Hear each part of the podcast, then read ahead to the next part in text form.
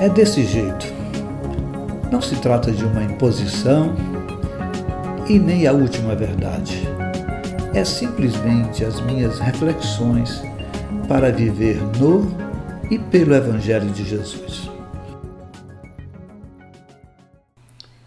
Salmo 57 Misericórdia, ó Deus, misericórdia, pois em ti a minha alma se refugia eu me refugiarei à sombra das tuas asas, até que passe o perigo. Clamo ao Deus Altíssimo, a Deus que para comigo cumpre o seu propósito. Dos céus, ele me envia a salvação. Põe em fuga os que me perseguem de perto. Deus envia o seu amor e a sua fidelidade. Eu estou em meio a leões, ávidos para devorar. Seus dentes são lanças e flechas, são línguas, são espadas afiadas.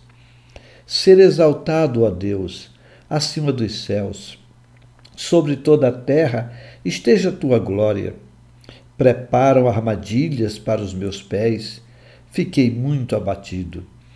Abriram uma cova no meu caminho, mas foram eles que nela caíram.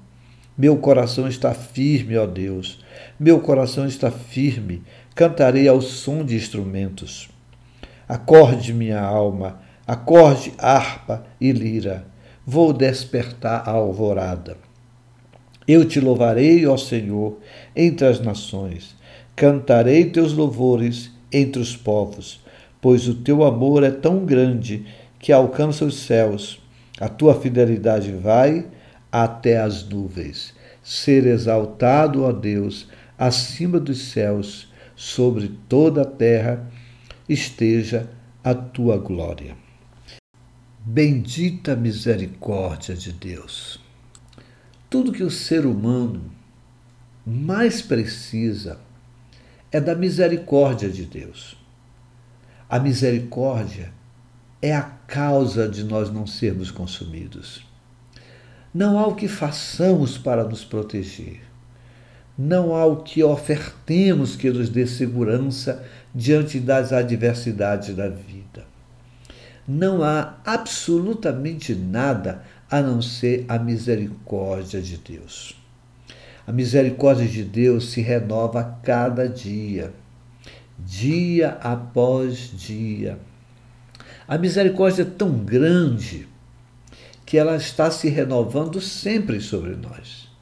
Agora, a maldade é tão grande e começa em mim e em cada um de nós, que se essa misericórdia de Deus não se estendesse sobre todos nós durante todo o dia, desde o nascer do dia, nós estávamos todos destruídos. A misericórdia, queridos, é a presença de Deus protegendo a nossa vida, nos cobrindo. Davi, aqui no Salmo, ele está à sombra do Altíssimo. Essa é a única e legítima cobertura espiritual disponível a todo ser humano, inclusive aos crentes que acreditam numa cobertura humana. Davi clama para que o propósito de Deus se cumpra nele.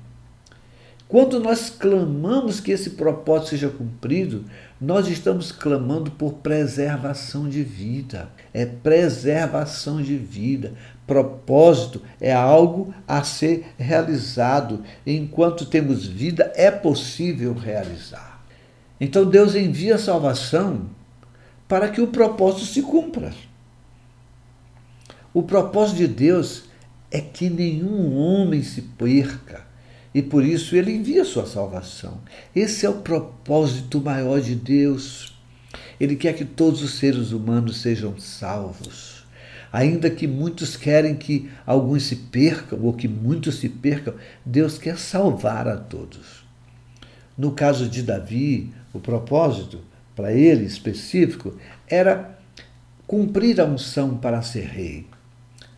Mas para nós, qual é o nosso propósito? O que Deus quer que você e eu façamos? Qual é o seu propósito?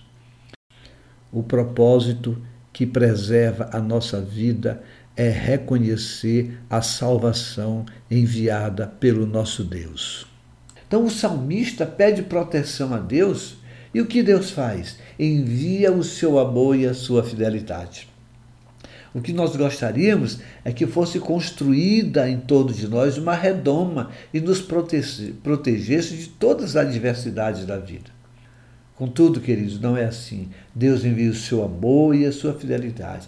Essa é a proteção que temos como filhos de Deus. Não é isenção de problemas, mas sim que o seu amor e a fidelidade nunca se afastará de nós. Davi, aqui no verso 5, ele vê os inimigos que ele retrata como sendo os leões ávidos para devorar.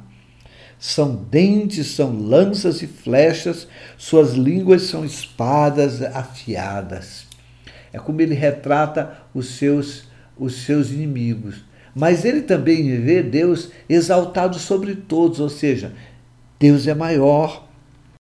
Ser exaltado a Deus acima dos céus, sobre toda a terra esteja a tua glória, exaltado acima de todos os inimigos que vêm para nos destruir. Contudo, mesmo depois de afirmar que Deus é exaltado sobre toda terra e céu, Davi se sente abatido. Somos seres humanos, assim como ele era. Ele declara ter um coração firme em Deus e que cantará louvores, mas a sua alma adormece na angústia e no medo. É assim que nós somos. Dizemos confiar em Deus, mas a nossa alma fica abatida pelas dores e adversidades e tristezas da vida. A alma é volúvel. Por isso é que Davi sacode e diz: Acorda, minha alma, acorda em harpa e lira, vou despertar alvorada, ou seja, eu vou despertar interiormente a fim de reconhecer que esse Deus grande está em mim e sobre mim. Queridos, nós não vivemos pelas emoções, pelo que a alma diz, mas por um coração firme em Deus. Então, Davi termina afirmando a extensão do amor de Deus. Porque esse é o lugar onde ele está seguro.